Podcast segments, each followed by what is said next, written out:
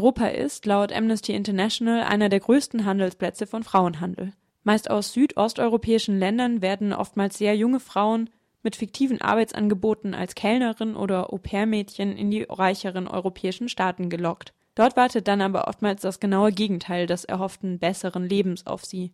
Die allermeisten landen in der Zwangsprostitution. Deutschland ist dabei keinesfalls nur Transitland, sondern eines der Hauptzielländer.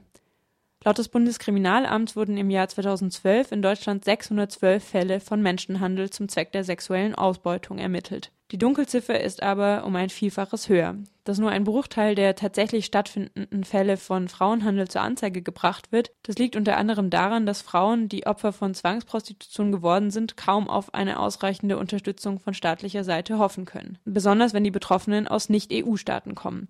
Wenden die sich an die Polizei, gelten sie als illegal eingereiste Einwanderinnen und müssen damit rechnen, spätestens nach Schließung oder Einstellung des Verfahrens in die Herkunftsländer abgeschoben zu werden. Terre de Femme fordert ein dauerhaftes Aufenthaltsrecht für Opfer von Zwangsprostitution und konnte dabei im letzten Jahr bereits einen kleinen Teilerfolg erzielen.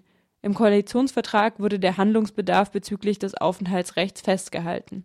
Mit Anna Hellmann habe ich darüber gesprochen, wie Terre de Femme Opfer von Frauenhandel unterstützt und sie gefragt, wie Frauenhandel bekämpft werden könnte. In Deutschland ist es so, dass unterschieden wird zwischen Menschenhandel zum Zweck der sexuellen Ausbeutung und Menschenhandel zum Zweck der Ausbeutung der Arbeitskraft. Und bei beiden Formen handelt es sich natürlich um schwere Menschenrechtsverletzung. Und wir bei Terre de Femme konzentrieren uns aber vornehmlich auf Frauenhandel zum Zweck der sexuellen Ausbeutung und ähm, ja insbesondere auf die Stärkung des Opferschutzes.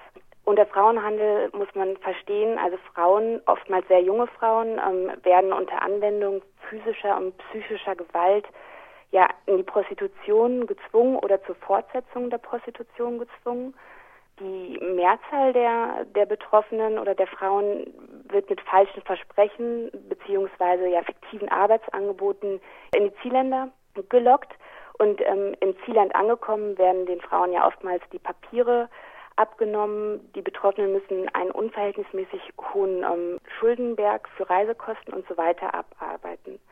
Und hier kann man betonen, dass Deutschland eben nicht nur Transitland für den Menschenhandel ist, sondern auch eines der Hauptzielländer für Menschenhandel darstellt. Schätzt man, dass da die Dunkelziffer ja sehr hoch ist, aber gibt es so ungefähre Schätzungen, was, also von was für Zahlen man da sprechen kann? Ja, also wie Sie richtig sagen, Zahlen zum tatsächlichen Ausmaß für Menschenhandel ähm, liegen nicht vor oder existieren mhm. nicht.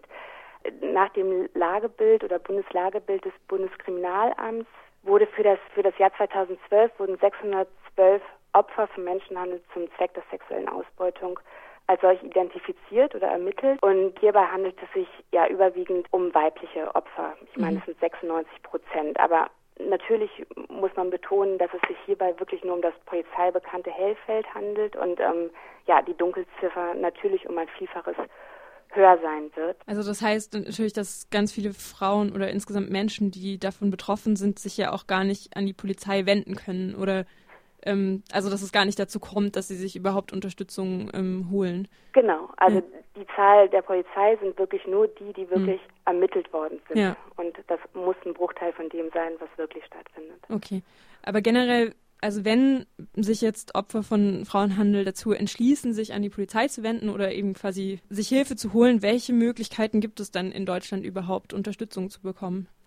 Ja, das ist derzeit ganz, ganz schwierig, insbesondere dann, wenn die Betroffenen ähm, aus Drittstaaten, sprich aus Nicht-EU-Staaten stammen. Mhm. Denn dann werden sie nach derzeitiger Rechtslage als illegal eingereiste Ausländerin betrachtet und werden nach deutschem Recht abgeschoben. Und nur dann, wenn sie sich dazu bereit erklären, ähm, in einem Strafverfahren gegen die Täter, Täterinnen auszusagen, nur dann dürfen sie ja unter Umständen für die Dauer des Strafverfahrens in Deutschland bleiben. Und nach Schließung des Verfahrens oder wenn das Verfahren eingestellt wird, was oft der Fall ist, werden sie ja in der Regel in die Herkunftsländer abgeschoben. Und das bedeutet, dass ähm, eben eigentlich natürlich eine Zeugenaussage, vor allem dann, wenn sie verfahrensrelevant ist, ein besonderes Risiko birgt und ungeachtet dessen werden sie abgeschoben. Genau das haben Sie ja jetzt auch schon seit mehreren Jahren kritisiert und mhm. in einer speziellen Kampagne die ein dauerhaftes Aufenthaltsrecht für Opfer von Zwangsprostitution fordert. Mhm. Wie erfolgreich war die denn bisher oder was für Entwicklungen können Sie da vielleicht schon sehen? Ja, also die Kampagne war vor allem im letzten Jahr. Wir haben Unterschriften gesammelt, gerichtet an den damaligen ähm, Bundesinnenminister Friedrich. Rund 50.000 Unterschriften konnten wir sammeln mit der Forderung nach einem unabhängigen Aufenthaltsrecht für Betroffene aus Drittstaaten. Und ja, es, gab bisher einen kleinen Teilerfolg insofern, als dass in dem Koalitionsvertrag ähm, ja offensichtlich der Handlungsbedarf im Bereich Aufenthaltsrecht gesehen wurde. Also gesehen wurde, dass sich die aufenthaltsrechtliche Situation für Betroffene verändern muss. Allerdings ähm, ist es wirklich nur ein Teilerfolg, denn im Endeffekt wollen sie immer noch ein befristetes Aufenthaltsrecht und auch nur dann, wenn die Betroffenen ähm, sich dazu bereit erklären, im Strafverfahren auszusagen. Also eigentlich ist es Status quo, nur diesmal haben sie es zumindest im Koalitionsvertrag formuliert, dass das Aufenthaltsrecht verbessert werden muss. Das heißt, ähm, Ihre Kampagne wird da jetzt auch noch ähm, weiter in diese Richtung gehen, nehme ich an, oder? Genau, wir streben ja. eine Fortsetzung der Kampagne genau. an und solange sich da nicht wirklich was verbessert, ja, werden wir natürlich weiter unsere Forderungen stellen. Und das sind ja sozusagen Maßnahmen, die ja dann unterstützen, wenn es eigentlich schon viel zu spät ist, nämlich wenn Frauen eben schon ähm, Opfer geworden sind. Mhm. Vielleicht könnten Sie, es ist natürlich irgendwie eine sehr komplexe Frage, aber darauf antworten, was für Maßnahmen oder was für Wege es geben könnte, Frauen- und Menschenhandel insgesamt zu bekämpfen. Also was es da für Schritte geben könnte, auch gesamteuropäisch dagegen vorzugehen. Ja, also wir konzentrieren uns vor allem auf den Schutz und die Rechte der Betroffenen. Mhm. Das wäre, wie gesagt, das Aufenthaltsrecht, eine medizinische Versorgung, eine psychosoziale Betreuung und eine Opferentschädigung und so weiter. Und ähm, im Vorfeld als Präventionsmaßnahmen sozusagen ist natürlich ja eine Aufklärung unabdingbar und nicht nur in Deutschland, also nicht nur im Zielland, sondern natürlich auch in den Herkunftsländern. Und das also haben Sie da auch Kooperationen mit Gruppen, die das vielleicht dann in den betroffenen Ländern auch machen? Also wir haben ein Projekt, was wir unterstützen, und zwar ähm, Florika in Bulgarien, wo ähm, es ja um Aufklärung geht und ähm, wo vor allem junge Mädchen Florika als Anlaufstelle nutzen und dort im Rahmen von Workshops aufgeklärt werden, aber auch einfach ähm, sich zusammenfinden und ja, es wird so eine Art Empowerment.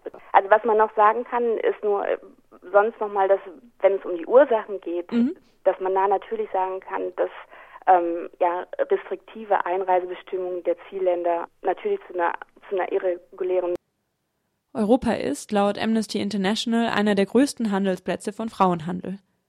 Meist aus südosteuropäischen Ländern werden oftmals sehr junge Frauen mit fiktiven Arbeitsangeboten als Kellnerin oder Au-pair-Mädchen in die reicheren europäischen Staaten gelockt. Dort wartet dann aber oftmals das genaue Gegenteil des erhofften besseren Lebens auf sie.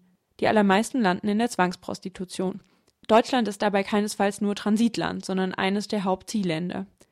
Laut des Bundeskriminalamts wurden im Jahr 2012 in Deutschland 612 Fälle von Menschenhandel zum Zweck der sexuellen Ausbeutung ermittelt. Die Dunkelziffer ist aber um ein Vielfaches höher. Dass nur ein Bruchteil der tatsächlich stattfindenden Fälle von Frauenhandel zur Anzeige gebracht wird, das liegt unter anderem daran, dass Frauen, die Opfer von Zwangsprostitution geworden sind, kaum auf eine ausreichende Unterstützung von staatlicher Seite hoffen können. Besonders wenn die Betroffenen aus Nicht-EU-Staaten kommen. Wenden die sich an die Polizei, gelten sie als illegal eingereiste Einwanderinnen und müssen damit rechnen, spätestens nach Schließung oder Einstellung des Verfahrens in die Herkunftsländer abgeschoben zu werden. Tedefam fordert ein dauerhaftes Aufenthaltsrecht für Opfer von Zwangsprostitution und konnte dabei im letzten Jahr bereits einen kleinen Teilerfolg erzielen. Im Koalitionsvertrag wurde der Handlungsbedarf bezüglich des Aufenthaltsrechts festgehalten. Mit Anna Hellmann habe ich darüber gesprochen, wie Terdefam Opfer von Frauenhandel unterstützt und sie gefragt, wie Frauenhandel bekämpft werden könnte. Migration führen und dass das natürlich, dieser unsichere Aufenthaltsstatus natürlich die Verletzlichkeit für Ausbeutung und für Menschenhandel erhöht. Das ist eben natürlich eine, eine Hauptursache.